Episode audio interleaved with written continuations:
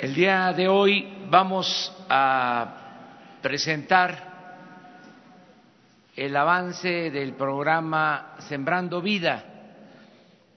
Es eh, uno de los programas más importantes del actual gobierno porque significa rescatar al campo, significa crear empleos, muchos empleos. En este año más de 200 mil empleos en el campo y significa reforestar. Ustedes eh, saben que nos propusimos sembrar un millón de hectáreas de árboles frutales y maderables y ya comenzó esta acción. Este año se van a sembrar más de 500 mil hectáreas y son 200 mil empleos permanentes, pagando jornales a campesinos. Se va a fortalecer la producción en comunidades, en ejidos, se va a fortalecer a la pequeña propiedad. Esto tiene como propósito arraigar a los mexicanos en sus lugares de origen para que la migración, como lo hemos dicho muchas veces, sea optativa no forzada, no obligatoria.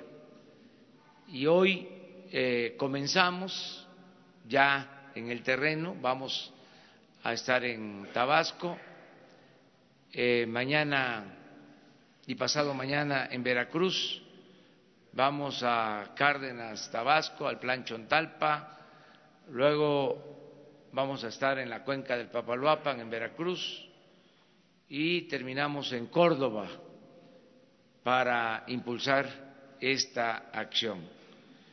Le voy a pedir a la secretaria de Desarrollo Social, María Luisa Albores, y al general secretario que les informen porque nos está apoyando en esta acción la Secretaría de la Defensa, que tiene viveros desde hace algún tiempo y ahora con esa experiencia vamos a tener las plantas suficientes para sembrar, para reforestar.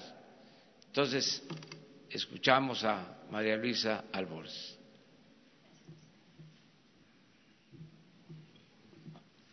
Eh, buenos días, gracias presidente. Eh, informarles hoy para, todas y todos ustedes del programa Sembrando Vida, como dijo el presidente.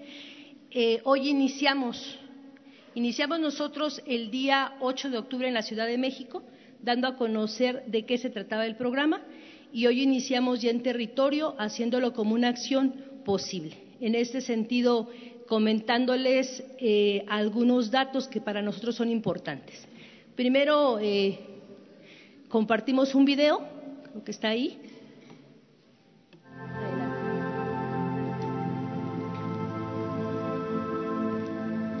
La cuarta transformación comienza en el corazón de nuestra tierra.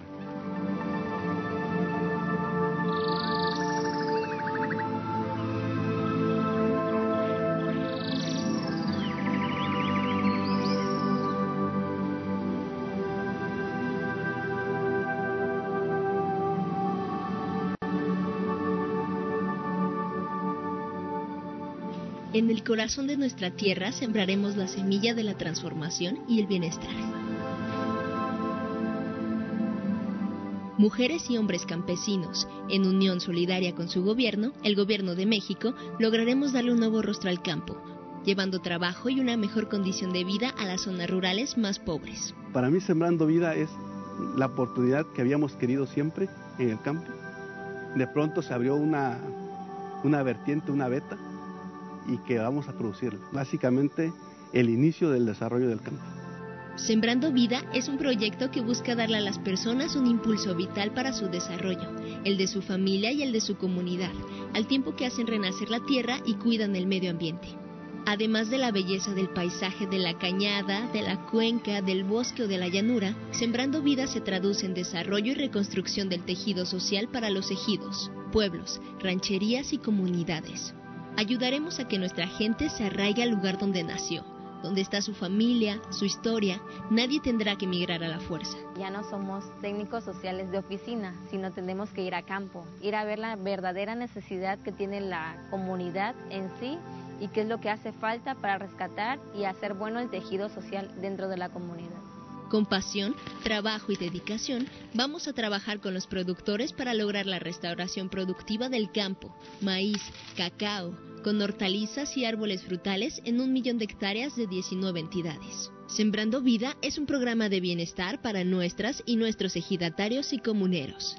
Es volver la mirada a la persona como eje de los programas sociales y políticas públicas contribuir a la construcción de un país más cohesionado, equitativo y con oportunidades para las y los mexicanos. Con este programa se crearán 400.000 empleos para productores, ejidatarios, comuneros y pequeños propietarios, quienes se suman con fuerza de trabajo a la estrategia del Gobierno de México. Entra en el programa, ¿por qué? Porque es un gran beneficio. Si ahorita ya me están comprando maíz aquí, yo estoy dando a 5.50 el kilo de maíz puesto en mi casa, ahí lo están llegando a traer. Me voy a vender como cuatro toneladas de maíz y lo estoy sembrando en el mismo sistema de curva de nivel. Y me produce más que cuando no sembraba, yo no tenía árboles. Los productores recibirán 5 mil pesos mensuales por trabajar su tierra de lunes a sábado, de los cuales 500 se destinarán a una caja de ahorro que ellos mismos administrarán y con el tiempo serán sujetos de crédito. Vamos a impulsar otra forma de economía basada en la innovación social y los valores comunitarios, cuyos centros sean las personas y no el dinero. Sembrando Vida va a ser un parteaguas no solo en México. Yo creo que Sembrando Vida va a ser un parteaguas a nivel internacional. Seis años acompañando al productor. Vamos a llevarlo de la mano en la producción, en la comercialización, muy importante esa parte. Y entonces va a ser un parteaguas. Vamos a ver comunidades que se van a empezar a desarrollar Vamos a ver nuevamente al campo renacer. Sembrando Vida es uno de los programas prioritarios de la Secretaría de Bienestar, que no solo tiene el propósito de hacer florecer el campo, respetar la biodiversidad y preservar la riqueza que emana de los ríos, de la flora y de su fauna, sino que busca promover la inclusión productiva. Sembrando Vida para transformar tu comunidad.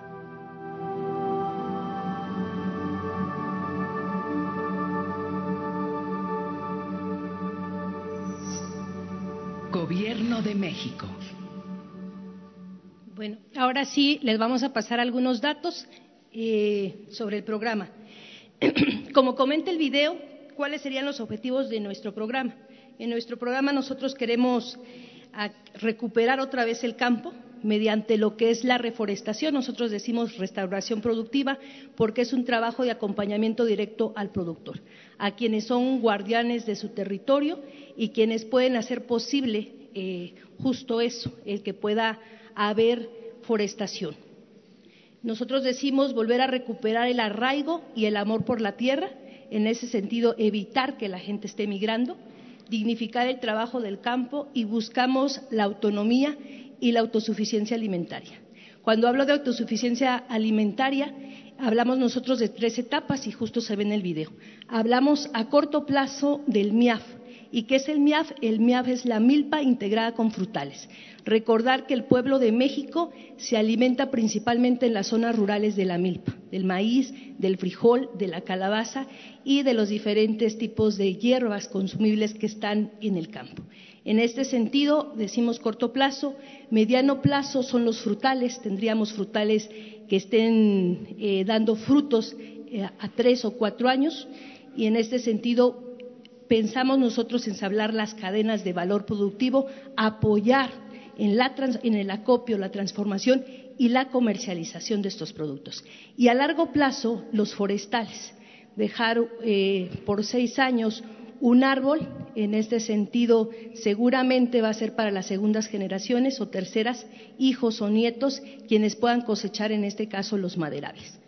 Eh, ¿Qué planteamos hacer nosotros en el programa? Y por eso es un programa diferente y completo a todos los que ha habido y por eso está en bienestar. Una es cinco mil pesos al productor por su trabajo, es un programa de trabajo de lunes a sábado, que será de cinco mil pesos. Pero de esos cinco mil pesos, desde el primer momento en que lo esté recibiendo ya, y hoy se empieza justo a hacer la dispersión de los primeros productores que ya fueron empadronados, que ya fueron validados y que ya están dentro de este programa, eh, 4.500 viene en efectivo y 500 pesos va a un fondo de ahorro, a un ahorro donde ellos van llevando el seguimiento y se hace Contraloría Social.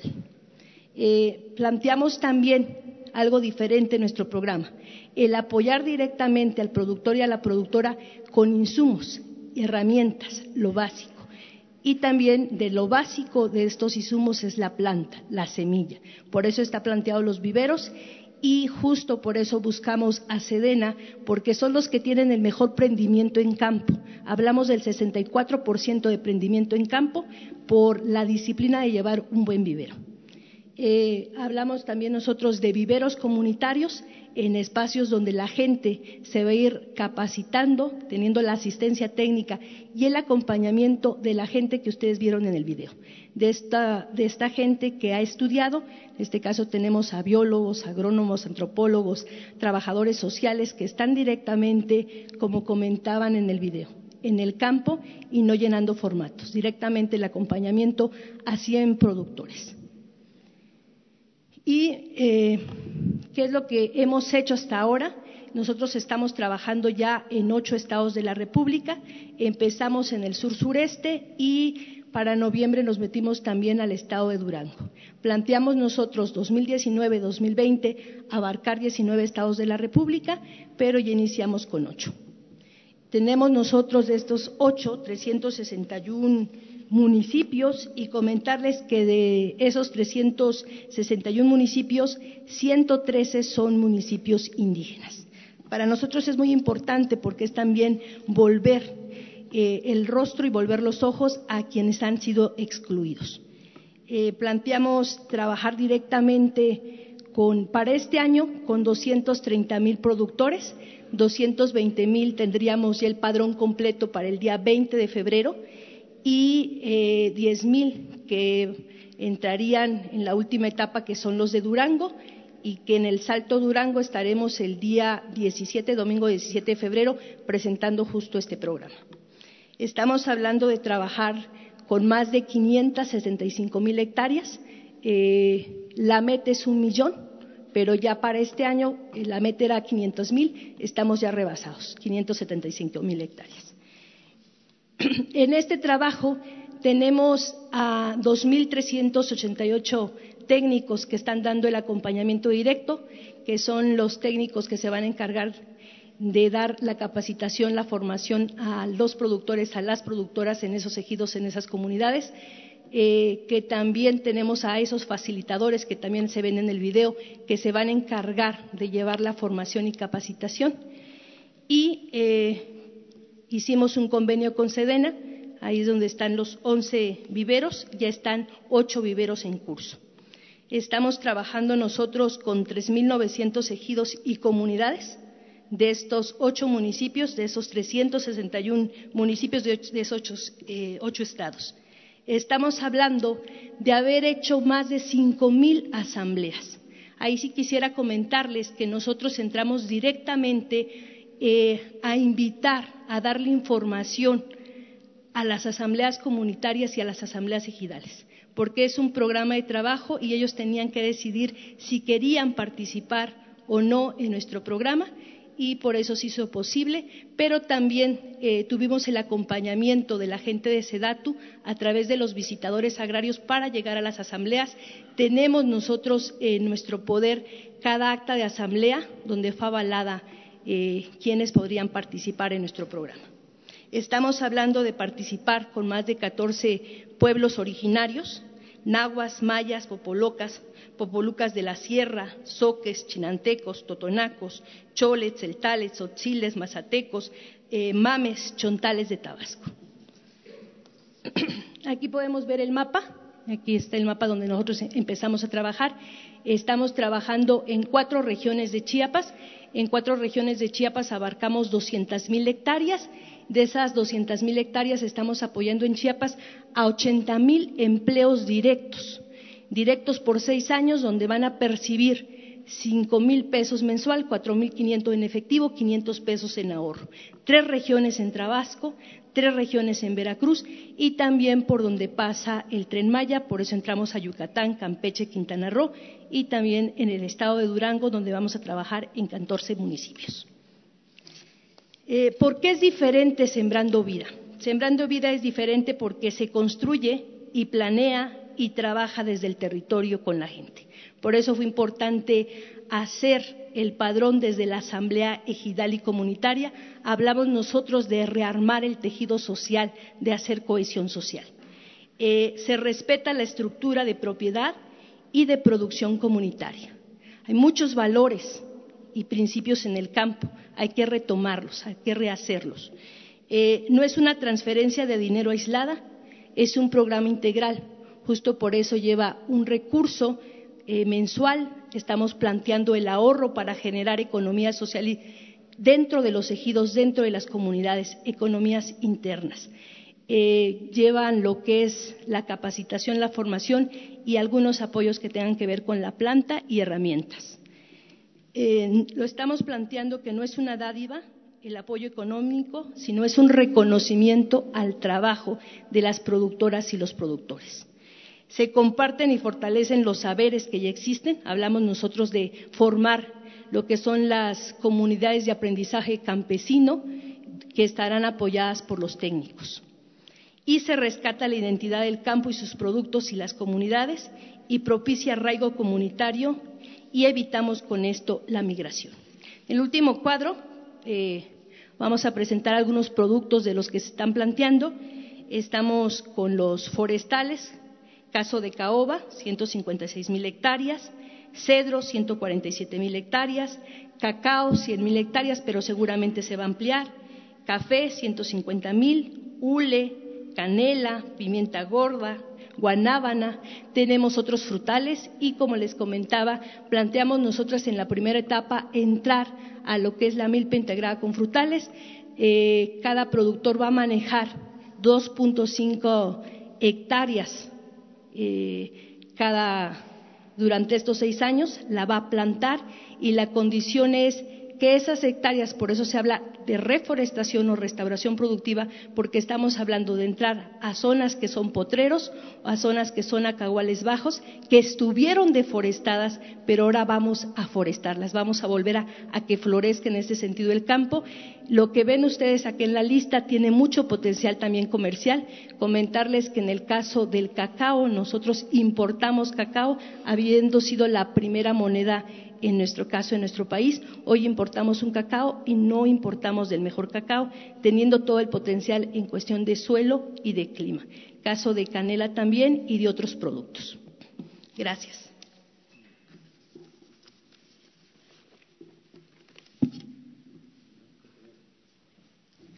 Permiso, señor presidente. Bien, eh, la Secretaría de la Defensa Nacional, en colaboración con la Secretaría del Bienestar iniciamos eh, este, el proyecto. Aquí, si pueden poner la, lámina. Eh, entre 2019 y 2020, como ya lo mencionó el señor presidente, la meta es un millón de, hectáreas de, árboles eh, maderables, frutales. Se van a producir en viveros oficiales, viveros comunitarios y viveros militares. Eh, tenemos eh, una meta, la Secretaría, para ah, estos dos años de 266 millones de árboles. Eh, para cumplir esta meta se van a establecer 11 viveros. Ocho ya los tenemos en, funcionamiento, son los que ya existían. Estamos ampliando sus capacidades para poder producir la cantidad de árboles que requerimos en la meta.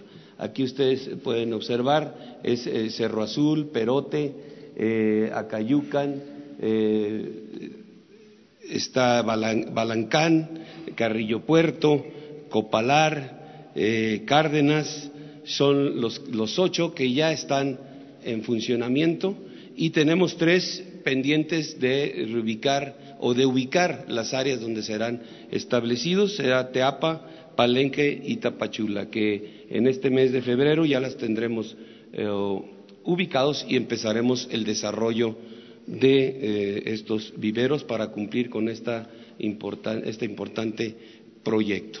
Eh, esta, esta, actividad queremos a través de un video darles la mayor información sobre cómo se ha desarrollado y en el video observarán el, el vivero que tenemos en Cárdenas, que es el que llevamos más avanzado y que de los viveros, de los viveros que de los ocho es el más eh, grande. se firmó el convenio general de colaboración. Decía, es el más, es el más grande, el que tenemos el terreno suficiente para poderlo ampliar a esas capacidades. Por favor, el video. El 20 de diciembre de 2018 se firmó el Convenio General de Colaboración por medio del cual la Secretaría de la Defensa Nacional participará activamente con la Secretaría de Bienestar en el programa Sembrando Vida en los años 2019 y 2020 en 19 estados de la República, coadyuvando a la siembra de árboles en un millón de hectáreas mediante la producción de árboles maderables y frutales en viveros forestales militares. Además, este programa tiene como finalidad adicional promover el empleo, evitar la migración y preservar el medio ambiente. Con estas acciones, se estima crear un total de 2.142 empleos directos y 858 indirectos, proyectando un total aproximado de 3.000 empleos durante el primer cuatrimestre de este año, estimulando la economía local mediante una derrama a la fecha de más de 51 millones de pesos, beneficiando a cientos de familias mexicanas que viven en áreas rurales. El primero de enero de 2019 entraron en funcionamiento ocho viveros forestales militares administrados por la Secretaría de la Defensa Nacional, con el objeto de producir más de 80 millones de árboles en el presente año, con un presupuesto de casi 770 millones de pesos. En el municipio de Cárdenas, Tabasco, se están construyendo las instalaciones para uno de los viveros forestales militares con una superficie de producción de 20 hectáreas, que contará con 51 módulos para producir alrededor de 26 millones de plantas en el presente año. Con la participación en este programa, la Secretaría de la Defensa Nacional coadyuva al logro de los objetivos trazados por el Gobierno de México para bien de nuestra nación y la conservación de su medio ambiente. Muchas gracias. Pues este es un extraordinario programa eh, porque, como comentaba, tiene varias eh, vertientes. Es rescatar al campo, eh, aprovechar todos los recursos naturales. Hay alrededor de 100 millones de hectáreas de propiedad social en el país que se abandonaron durante el periodo neoliberal. Por eso creció tanto la migración. Se abandonó el campo teniendo nosotros un gran potencial económico en nuestro país. El conocimiento del trabajo de la tierra, milenario. Los campesinos saben de agronomía, es un conocimiento heredado de generación en generación. El campo es la fábrica más importante de México nada más que estaba parada, cerrada, abandonada. Ahora vamos a impulsar el campo y es mucho el beneficio. Si promovemos que venga una planta a instalarse en México para producir automóviles, una empresa automotriz, genera cinco mil, diez mil empleos, pero esto significa generar doscientos mil empleos. No quiere decir que vamos a dejar de fomentar el que vengan las plantas a producir vehículos. Vamos a seguir fomentando eh, la inversión extranjera, pero tenemos recursos para promover el crecimiento económico, recursos que estaban desperdiciados abandonados. Esto es mucho, muy importante. Además tiene que ver con el medio ambiente. Se van a invertir este año 24 mil millones de pesos para la creación de más de 200 mil empleos. Pero si quisiéramos obtener apoyos internacionales, los conseguiríamos, porque hay recursos que se destinan para la reforestación, para restablecer eh, la ecología, el medio ambiente, para producir agua, para producir oxígeno, para eh, evitar la degradación territorial. Entonces es algo realmente muy eh, estimulante, estamos muy contentos, van a trabajar en una primera etapa cerca de tres mil técnicos, agrónomos, sociólogos, eh, extensionistas, que estaban haciendo otras cosas, ahora eh, regresan a trabajar en su profesión. Hoy comenzamos, les decía, en el plan Chontalpa, en Tabasco, y vamos a estar mañana y pasado en Veracruz.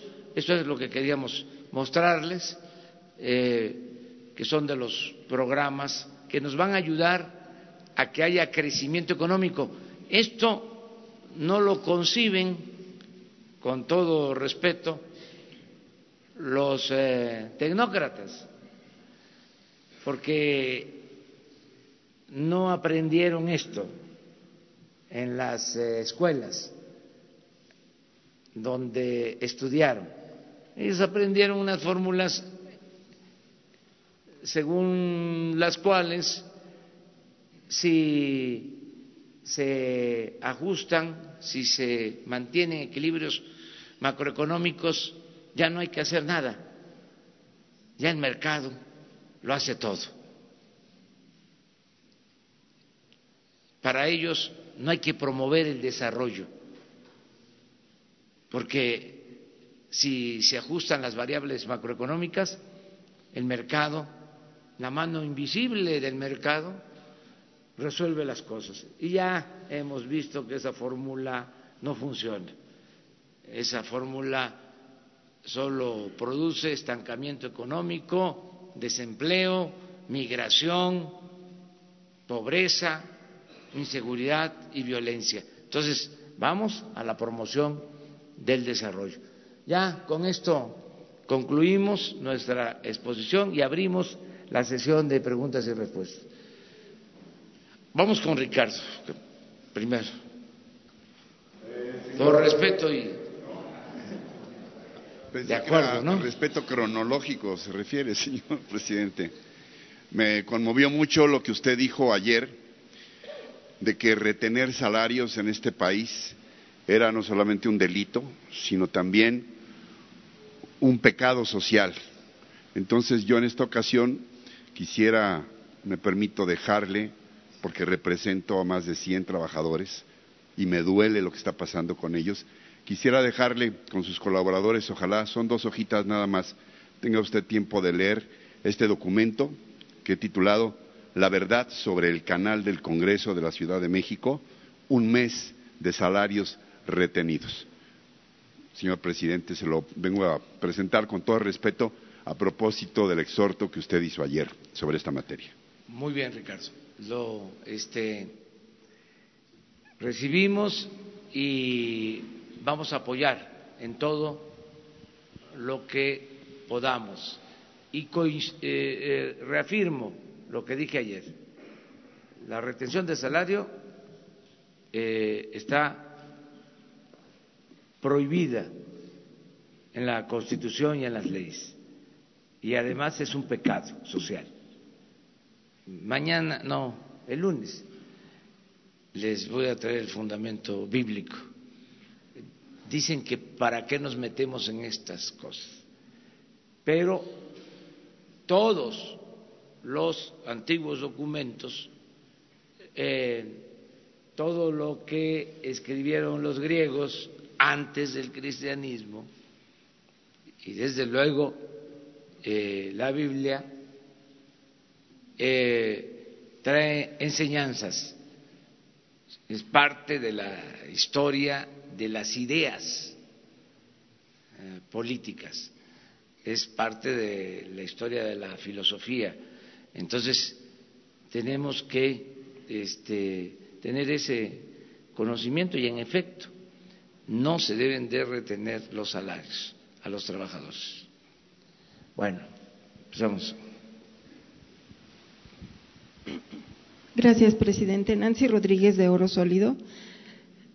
Em, eh, ahorita aprovechando que está el general, eh, em, seguramente los criminales ahorita, general y señor presidente, pues ya mandaron a sus sicarios a que se recluten en los 50 mil elementos que van a estar en la Guardia Nacional y también como choferes de eh, las pipas. Entonces, yo quería preguntarles, eh, ya no va a ser suficiente nada más una solicitud de empleo o, unas cartas de recomendación. Si están poniendo cuidado a hacer un scouting, quiénes son, dónde viven, qué opinan sus familiares de ellos, porque pues son los que nos van a cuidar, ¿no? Gracias. Sí, yo le contesto. Mire, eh, hay un procedimiento de selección em, que se está llevando a cabo en los dos casos y eh, es gente buena. Quiero decir que la mayoría de los mexicanos, la inmensa mayoría de los mexicanos, son personas nobles, gente honesta, gente buena. Yo parto de eso. Eh, y que hay una circunstancia distinta ahora, eh, mucha gente está eh, acudiendo a participar y está de acuerdo con el llamado de que nos portemos bien, todos a portarnos bien. Cuando se habla de los jóvenes que quieren participar en la Guardia Nacional, me los encuentro eh, preocupados, algunos, eh, estos son testimonios, por eso me importa mucho el recorrido por el país, el recoger los sentimientos de la gente. Eso es lo que me permite tener el conocimiento de lo que está pasando. Me dicen algunos, fíjese que quiero estar en la Guardia Nacional, pero tengo este tatuaje. Como ahora también está de moda, no es eh, un signo de delito o delincuencia, sino también hay jóvenes que se están poniendo tatuajes, mujeres, hombres, en el cuerpo. Entonces me dicen, ¿cómo le hago? ¿Por qué este, no se eh, flexibiliza ese requisito? por lo que tú estás planteando.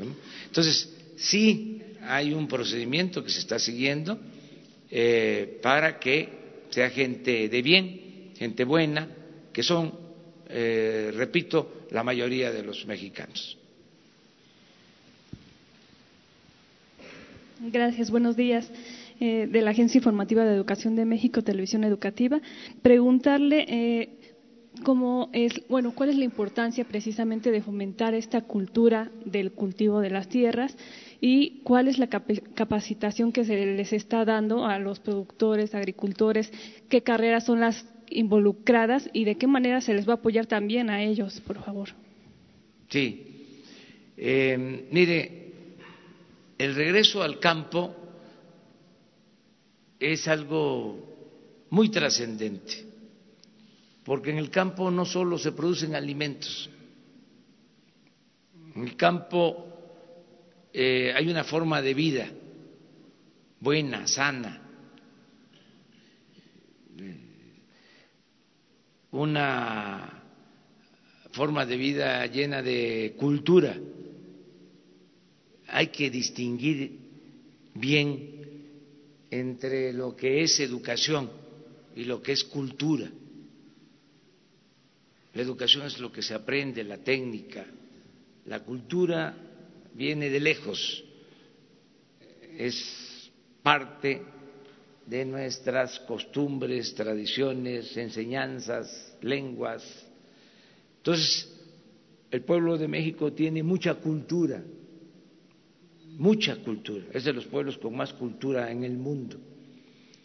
Entonces, mantener eh, viviendo a la gente en sus comunidades de origen es mantener una forma de vida buena, sana.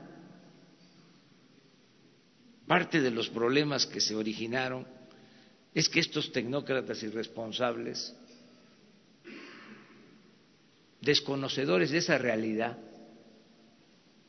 eh, apostaron a que el mexicano podía eh, buscarse la vida en cualquier parte y se abandonó el campo. Y se desintegraron las familias y se afectó la vida comunitaria aquí en la Ciudad de México, donde hay más incidencia delictiva, donde tenemos menos vida comunitaria. En Milpalta no hay la incidencia delictiva que hay en ciudades eh, o en colonias de el centro de la Ciudad de México. ¿Por qué? Porque se mantienen esos valores comunitarios. Si hacen la investigación de lo que pasa en los pueblos originarios, de lo que pasa en donde hay más cultura, en donde hay las tradiciones, donde existen las costumbres, menos delincuencia. Dejen a los pueblos de Oaxaca con la tradición que tienen, con la cultura que tienen, no hay prácticamente delincuencia. Entonces, fortalecer el campo en lo económico, arraigar a la gente en sus lugares de origen, es también procurar que haya eh, una vida sana en todo sentido. Esa es la enseñanza, más allá de lo material más allá de que van a tener un salario de cinco mil pesos. Pueden decir algunos, este, es poco, pero en el campo no hay quien pague un jornal en la actualidad de cinco mil pesos. Y no porque no quieran pagarlo los que tengan posibilidades, sino porque no les rinde, porque lo que se produce no tiene valor o no le dan el valor suficiente. Entonces, con este programa, eh, muchos van a tener trabajo. Estamos hablando de hijos de campesinos, de hijos de ejidatarios. Por eso también estamos hasta en condiciones de darle eh, visas de trabajo a nuestros hermanos centroamericanos, porque van a haber muchas posibilidades de empleo en el país. Participan, eh, ya dije, agrónomos, sociólogos, eh, y es eh, enseñanza, aprendizaje de ida y vuelta, porque cuando uno trabaja en el campo, en las comunidades, uno enseña, pero también uno aprende, porque es mucha eh, la sabiduría, el conocimiento que hay en los pueblos. Gracias, presidente. Buenos días. Chayla Rosagel, de Grupo Gili, El Imparcial, La Crónica y Frontera. Eh, ayer comentó usted sobre Tijuana, presidente, y el plan que echará a andar en esta, en esta ciudad para combatir la violencia. En Tijuana, en enero, hubo 223 homicidios y en 2018 más de 2.500. Ayer habló de un plan especial que, va a echar a andar allá eh, me gustaría saber cuándo entrará en vigor este plan y en qué consiste exactamente y en cuánto tiempo eh, se piensan ver los resultados. Autoridades de Tijuana han dicho que la incidencia de homicidios se deben a la aportación de armas. Em, que, no es un delito grave, ¿no? Eh, también una segunda pregunta, ya para finalizar, ¿por qué se resiste a usar la fuerza pública y en qué casos eh, en concreto eh, usted acudiría a la fuerza del Estado sin llegar a la represión?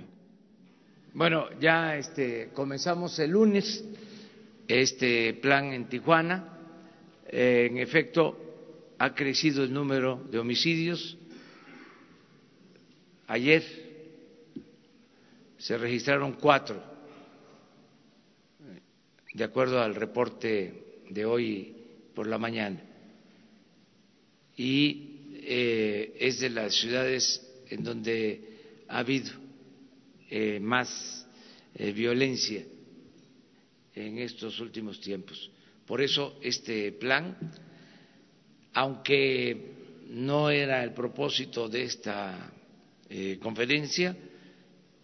Me gustaría que el general les explicara en términos generales en qué va a consistir y la colaboración que se tiene ya con el gobierno de Baja California. Con permiso. Eh, el plan que vamos a iniciar el día eh, lunes, el próximo lunes, es una estrategia, como ya la hemos anunciado en anteriores ocasiones, una estrategia de protección a la ciudadanía, en donde se va a reforzar eh, Tijuana con efectivos eh, militares, con efectivos también de la Policía eh, Federal y participando algunos efectivos de la Policía Estatal. Vamos a cubrir la ciudad, vamos a dividir la ciudad en diferentes sectores donde vamos a participar todas las, fuerzas que ya mencioné, cubriendo eh, las áreas de mayor incidencia delictiva, que esas también la Secretaría de Seguridad y Protección Ciudadana ya las tiene perfectamente bien identificadas y va a ser un trabajo conjunto entre todas las dependencias para atender esta, problemática de, homicidios ahí en, Tijuana. Entonces, este esfuerzo conjunto va a, este, a tener una suma de aproximadamente 1.800 hombres eh, trabajando en el área. Gracias.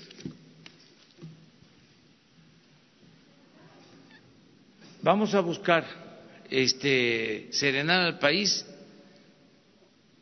con trabajo, con bienestar. Eso es lo fundamental en la estrategia de seguridad. 80% es oportunidades de empleo y bienestar. Y 20% es lo que tiene que ver con garantizar la seguridad pública, trabajando de manera coordinada todas las fuerzas y con mayor presencia, con la creación de la Guardia Nacional y con eh, orden, perseverancia, profesionalismo.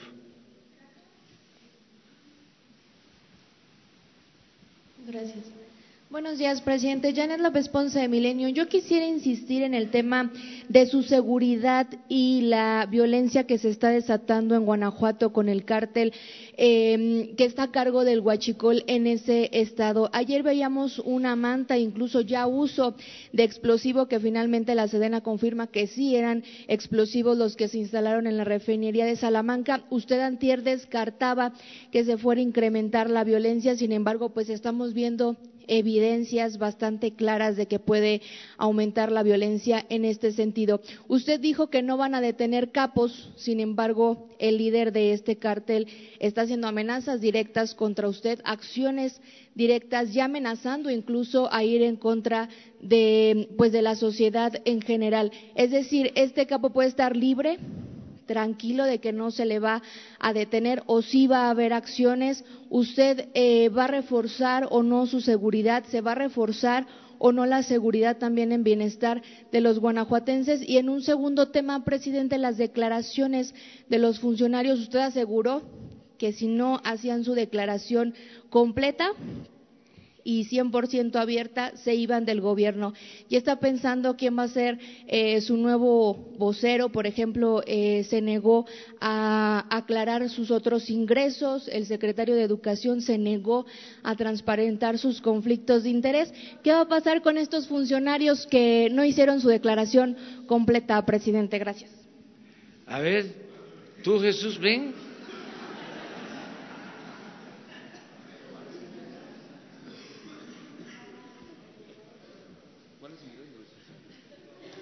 ¿Qué tal? Buenos días. Pues aquí que me pregunten, no, no, estoy ocultando nada de, mis ingresos.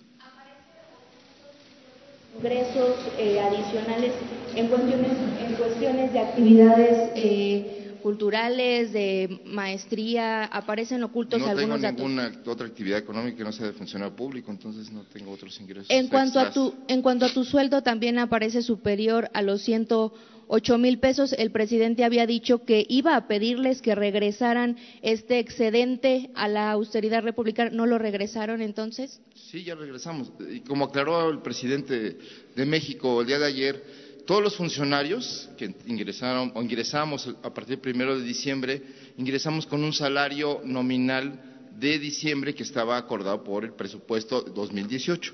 Todos los funcionarios, sin excepción del gobierno federal, ninguno gana más que el presidente a partir del primero de enero. Esta es una aclaración que qué bueno que nos dan la oportunidad de hacerlo porque se ha insistido en esta información que no es completa y no es del todo verdad. Entonces, quienes recibimos esa extra eh, sobre nuestro salario actual, este, estamos devolviendo el dinero de acuerdo a la instrucción que recibimos del presidente de la República.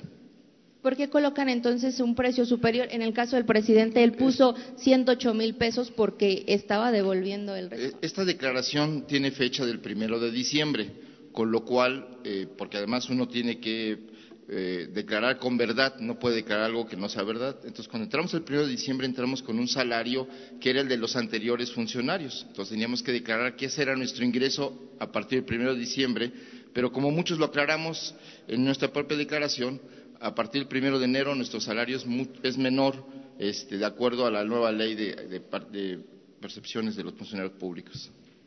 Gracias. ¿Y el resto de los funcionarios, presidente? Igual, igual, este, son eh, los eh, planteamientos que hemos hecho, los requisitos se van a cumplir. Eh, aprovecho para decir que estoy muy contento, muy satisfecho con el trabajo de Jesús Ramírez, que es el coordinador de comunicación social de la Presidencia de la República, nos ayuda mucho. Ayer, por ejemplo, eh, recibimos una solicitud de información que ya estamos dando respuesta sobre quiénes eh, manejan el equipo de redes sociales, eh, quién manejan, quiénes manejan mi cuenta en redes sociales, mi Face, el Twitter, eh, el Instagram, eh, y la verdad, pues somos nosotros mismos, no hay aparato. Y en la pregunta que si contratamos robots, este, no, es al natural, este, este, en vivo eh, es el teléfono. Ahora contamos con el apoyo de eh, las cámaras que se tienen en el gobierno, que son también profesionales, eh, para mandar las imágenes, pero el gasto es mínimo. Eh, estamos en la austeridad republicana y si se necesita para transferir todos los fondos al pueblo y que haya desarrollo y haya trabajo y haya bienestar, el gobierno va a entrar a una fase superior. Vamos de la austeridad republicana a la pobreza franciscana. Es decir, eh, nada de derroche. No puede haber gobierno rico con pueblo pobre. Eso es lo que planteamos. Acerca de mi seguridad, vamos a continuar de la misma manera. El que lucha por la justicia no tiene nada que temer. Eh, era una situación eh, de pena ajena, todos los aparatos eh, de protección excesivos, eh, se impedía la comunicación de el presidente con los ciudadanos. Imagínense cómo voy a gobernar si no tengo comunicación con la gente. Yo tengo que estar escuchando al pueblo porque la voz del pueblo es la voz, bueno, hasta ahí le dejo. Este es importantísimo tener la comunicación. No vamos nosotros a caer en ninguna provocación. No vamos eh, hacer caso eh, a ningún acto de intimidación. Tenemos nuestra conciencia tranquila. Vamos a seguir con el programa de transformación. Se va a acabar la corrupción, se va a acabar la impunidad. Me canso ganso a todos los que estén fuera de la ley, a nadie en particular eh, se le va a perseguir todo el que cometa un delito, el que esté fuera de la ley, de acuerdo a lo que hemos dicho, al margen de la ley nada y por encima de la ley nadie. No va a haber guachicol ni arriba ni abajo. Miren, ayer, antier, eh, de acuerdo a los datos, hubieron homicidios en Guanajuato, antier, y es un estado que nos preocupa mucho, es como el caso de Baja California, porque han habido muchos homicidios, pero viene ya de un tiempo eh, para acá. eh, a la fecha. Y ayer, por ejemplo, que apareció esta manta, afortunadamente en el registro que tenemos, en el reporte, en el parte de hoy, ayer cero homicidios en Guanajuato. Entonces, yo espero que eh, vayamos serenando al país, no queremos la guerra. El lunes les vamos a presentar el plan que se está llevando a cabo para la búsqueda de desaparecidos. Es muy doloroso, muy triste lo que pasó en México cuando se optó por el uso de la fuerza, cuando se optó por la guerra. No queremos eso. Y hoy lo comentaba también en la reunión, en la mañana. Toda esa violencia, todos esos desaparecidos, muchos por la lucha entre bandas, pero también por la violencia del Estado. Eso no va a volver a pasar, nunca más. Y tenemos que convencer, persuadir a todos. Yo creo en el ser humano yo no creo que seamos malos por naturaleza. Creo que algunos toman el camino de la delincuencia por las circunstancias. Pero ahora van a cambiar las circunstancias. Y por eso yo tengo mucha confianza, tengo mucha fe de que vamos a conseguir la paz y la tranquilidad en el país. Ya, ya, ahorita voy por allá. Buenos días, presidente. Alberto Rodríguez, de SDP Noticias. Eh, bueno, nos han dicho que solo iba a hacer una pregunta, entonces voy a hacer una pregunta nada más. Eh, tiene, que ver con la Secretaría de Defensa Nacional y su involucramiento en la vida pública del país. O sea, más allá de que la Sedena en efecto tiene viveros, en efecto tiene ingenieros que pueden hacer una, una pista en Santa Lucía, más allá de todo eso, este involucramiento ya esta absorción incluso de atribuciones de la Secretaría de la Defensa Nacional tiene que ver con una reivindicación en comparación al, al papel que jugó la Sedena en décadas pasadas o una segunda, un segundo planteamiento que le hago es, tiene que ver con el hecho de que usted no está confiando en las autoridades civiles y mejor recurre a las autoridades militares. Tiene que ver con el hecho de que la Secretaría de la Defensa es una muy importante institución del Estado mexicano y depende de la orientación que tenga el ejército mexicano es leal al pueblo, leal a la patria y leal al presidente. El comandante supremo de las Fuerzas Armadas es el presidente de la República.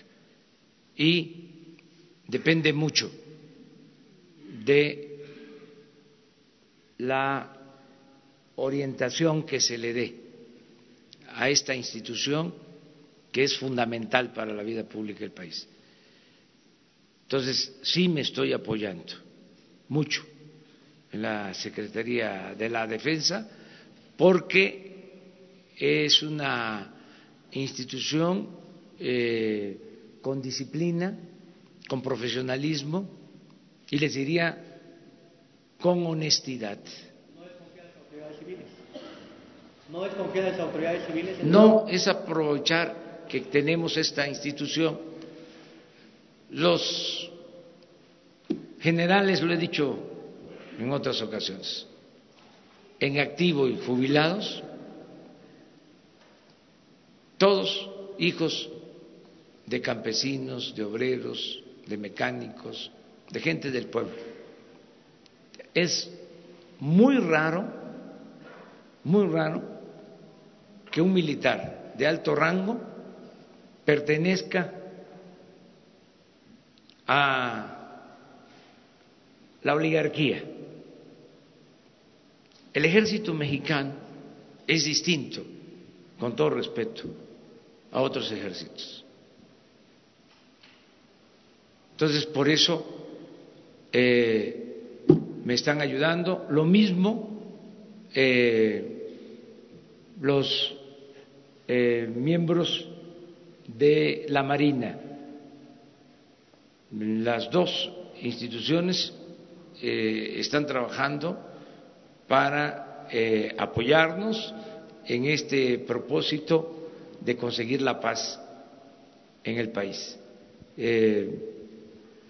y tienen esta parte también muy reconocida por la gente. Son los primeros que llegan cuando hay tragedias, son los que auxilian. El plan DN3 es muy importante, muy importante, porque siempre hay riesgos de todo tipo. Eh, tiene uno que estar pendiente de huracanes, de inundaciones, de incendios, de temblores, tiene uno que estar pendientes de motines, tiene uno que estar pendientes de muchas calamidades y la Secretaría de la Defensa tiene un plan de protección civil muy importante. Lo mismo la Secretaría de Marina. Eh, en las afectaciones a Nayarit, a Sinaloa por el huracán, los primeros que llegaron eh, fueron los marinos y los soldados. Entonces, sí es importante esta labor social. Además, eh, se abandonó el campo, estábamos hablando de eso. ¿Y dónde conseguimos tantas plantas para sembrar 500 mil hectáreas. Y además la experiencia del manejo de viveros, pues eh, los mejores, eh, hablando también del sector privado, eh, en la producción de plantas, en viveros, la defensa sin duda. Entonces, claro que nos estamos apoyando en ellos. Muy bien, vámonos por acá. Las dos. Buenos días, presidente. Priscila Cárdenas, reportera de Proyecto Puente Sonora. Yo quisiera informarle y también pedirle su opinión acerca de una situación que está ocurriendo en mi estado y que a usted le interesa mucho, el béisbol. La gobernadora Claudia Pavlovich Arellano quiere vender los estadios Héctor Espino y Tomás Oroz Gaitán. Uno está en Hermosillo. El fin es inyectar recursos al sistema de salud de los trabajadores del estado de Sonora que está quebrado. Esto pues contrasta con la política de su gobierno que está impulsando pues las clínicas de béisbol, impulsa también el deporte y bueno, además ciudadanos y autoridades están oponiendo a la venta de estos estadios. ¿Qué opinión le merece? Bueno, pero eh, tiene razón la eh, gobernadora porque hay un problema eh, complicado que se viene arrastrando de tiempo atrás de muchos trabajadores del sector salud que no tienen base, que son contratados eh, por honorarios, que son eventuales. Estamos hablando de 80 mil trabajadores en el país. En Sonora deben de haber también un número considerable de estos trabajadores. Y eh, seguramente lo que ella propone pues es eh, basificar a estos trabajadores y se requieren fondos. ¿Qué puedo decirles a ustedes y también a la gobernadora que ya estamos nosotros eh, tratando este asunto y que a mediados de este año empieza un plan en el noreste eh, para eh, regularizar a todos los trabajadores del sector salud y va a haber eh, apoyo financiero, apoyo presupuestal con este propósito. A lo mejor ya de esa manera no va a tener necesidad de obtener recursos vendiendo los estadios de béisbol. Héctor Espino, pues es un, ejemplo, eh, era eh, un destacado beisbolista de Chihuahua, eh, nunca quiso ir a jugar a grandes ligas, pero yo creo que es el mejor bateador que ha habido en la historia de México, Héctor Espín. O sea, así se llama el estadio, ¿verdad? Entonces, pues hay que mantener el estadio, hay que este, eh, promover el béisbol y el fútbol y el básquetbol y todos los deportes. Entonces, eso es lo que yo opino en el caso de eh, Sonora, pero sí tiene razón la gobernadora de que hace falta resolver el problema de los trabajadores del sector salud que están eh, trabajando por contrato. Hay que resolver ese problema. Y sí vamos a ayudarla, vamos eh, desde luego a, resolver el problema, la demanda de los trabajadores del sector salud de todo el país. Claro, decía, son 80 mil, no podemos basificarlos de la noche a la mañana, pero ya iniciamos un programa, ya se inició un censo para identificar, porque hay trabajadores del sector salud eh, eventuales que llevan 20 años así, que es totalmente irregular, injusto. Entonces, los vamos a basificar. Nada más que eh, voy a proponer un acuerdo. A ver, ¿cuántos podemos basificar este año? ¿Cuántos el año próximo?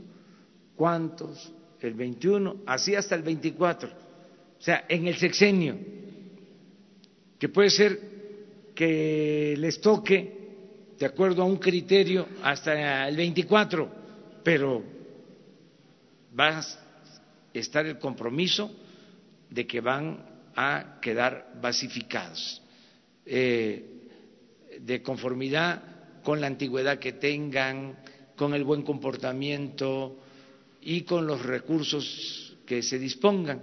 Entonces vamos a hacer este plan. O sea, qué bien que me pregunta lo del béisbol porque aprovecho para decirle a los trabajadores del sector salud que vamos hacia la regularización. Y lo mismo en lo que tiene que ver con los trabajadores de la educación. Nada más que va a ser un proceso, porque no podríamos así de la noche a la mañana, pero sí quiero por anticipado hacer el compromiso con ellos. ella y nos vamos al centro y ya nos tenemos que ir porque si no nos deja. Bien, buenos días, muchas gracias Silvia Núñez de CIMAC Noticias en Sonora también. Eh, en el reporte, volviendo al tema de la seguridad, en el reporte diario que ustedes emiten y que es un gran avance porque podemos ver diario, ¿verdad? Eh, los resultados de cuatro eh, delitos de alto impacto, o más bien tres, el homicidio doloso por fuentes interinstitucionales, el homicidio doloso por fuentes abiertas, el robo de, el, robo de vehículos y el robo de hidrocarburos. Eh, pero no está desagregado los homicidios por sexo. Entonces no sabemos cuántas mujeres están siendo asesinadas diariamente. Entonces, tomando en cuenta eh, que el propio Estado mexicano reconoció ante la CEDAW que nueve mujeres son asesinadas diariamente en México, la pregunta es si tienen planeado introducir en esta base de datos diaria el delito de feminicidio o desagregar por sexo los asesinatos. Y pues eh, de paso, ¿cuál es la estrategia para combatir la violencia feminicida en México, no dado pues estas cifras tan alarmantes? ¿no? Muchas gracias. Sí, muy bien.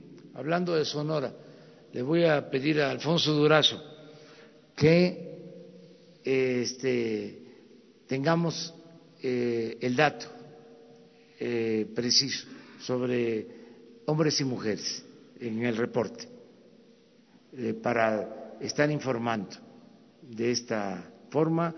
Y em, el lunes que se va a hacer la presentación del plan de protección de derechos humanos que tiene que ver con desaparecidos voy a pedirle también a la licenciada Olga Sánchez y eh, Alejandro Encinas, que es el responsable, que les presente el plan para evitar eh, feminicidios y la protección a las mujeres.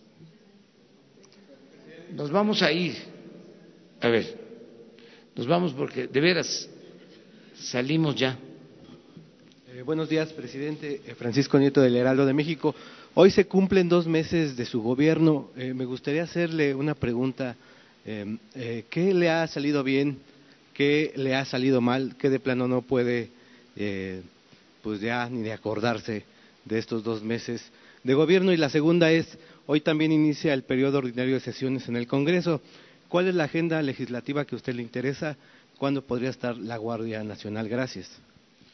Pues eh, yo creo que vamos muy bien, vamos muy bien, eh, hemos avanzado, eh, ya se estableció como norma el no permitir la corrupción y la impunidad en estos dos meses. hemos logrado cosas extraordinarias, por ejemplo, el que se haya logrado un aumento en el salario mínimo del 16%, que no sucedía desde hace más de 30 años, el que se haya aumentado el salario y que se estén manteniendo equilibrios macroeconómicos, el peso eh, ha ganado fortaleza en dos meses, se ha fortalecido el peso. Eh, la semana que termina eh, fue la mejor semana de la Bolsa de Valores en mucho tiempo. Eh, le fue bien, eh, ya iniciamos los programas sociales, yo creo que nada más en lo que corresponde a adultos mayores ya han recibido su pensión en este tiempo alrededor de cinco millones de adultos mayores. Ya comenzamos los programas de apoyo a personas con discapacidad, las becas, lo de Sembrando Vida. Vamos muy bien, ya eh, ha quedado de manifiesto que no van a haber eh, lujos en el gobierno. Es importante también saber que contamos con el apoyo de la gente, con el respaldo de los ciudadanos en la lucha que hemos emprendido para acabar con la corrupción. Eso es lo bueno. Lo que eh, me duele de estos dos meses fue eh, la pérdida de vidas por la explosión en Hidalgo. Eso me duele. Pero eh, en lo demás vamos muy bien, muy bien, y esta va a ser la tónica, no vamos a cambiar. Eh, vamos a terminar de hinchar a andar el gobierno, que eso también falta, estamos empezando. Les decía yo que el gobierno es como un elefante reumático, con todo el respeto a los elefantes, este que cuesta mucho trabajo empujarlo, eh, es un cuerpo de avance lento, además no estaba hecho para el servicio de la sociedad, para el beneficio del pueblo. No estaba hecho para eso. Era eh, un gobierno al servicio de traficantes de influencia, un gobierno para los negocios particulares, negocios eh, jugosos hechos al amparo del poder público. Era, a ver, eh, ¿qué licitación va a salir? ¿Qué permiso voy a obtener en Pemex, en la Comisión Federal de Electricidad? ¿Qué compra va a hacer el gobierno? Eh, les voy a ir a vender eh, un sistema de cómputo de punta, de la tecnología más avanzada, para que de esa manera eh, tengan eh, información sobre lo que está pasando en todo el país y cuánto por el sistema, tres mil cinco mil millones de pesos. ¿Y cuánto va a ser el moche? Eso era, en general. Este, no sé, hoy Alejandro Encinas decía eh, que comentaron de que ahora eh, era menos lo que se iba a destinar a la atención de víctimas, porque solo se habían aprobado 400 millones de pesos en el presupuesto y que el año pasado se aprobaron 460 millones. Luego entonces, ahora eh, era menos. Sí, nada más que el año pasado solo entregaron 6 millones se autorizaron 460, pero en los hechos solo se destinaron seis. Entonces, eso ya no está sucediendo, ya hay cambio y va a seguir así. Vamos a seguir además comunicándonos de esta manera, eh, vamos a seguir informando todo el tiempo de lo que sucede. Eh, ayer ya se tomó la decisión de que funcionarios que estaban eh, involucrados, no sabemos si responsables, culpables, eso la autoridad lo va a decidir, porque tampoco se trata de eh, juicios sumarios, tienen que desahogarse eh, los procesos, tiene que haber pruebas, no se puede afectar la dignidad de las personas, pero mientras tanto ya no están en el gobierno, si ellos arreglan su situación, si se demuestra que no tuvieron nada que ver, que fue una injusticia, eh, tienen de nuevo las puertas abiertas. Si tuvieron que ver, no, porque el propósito es que se gobierne con honestidad.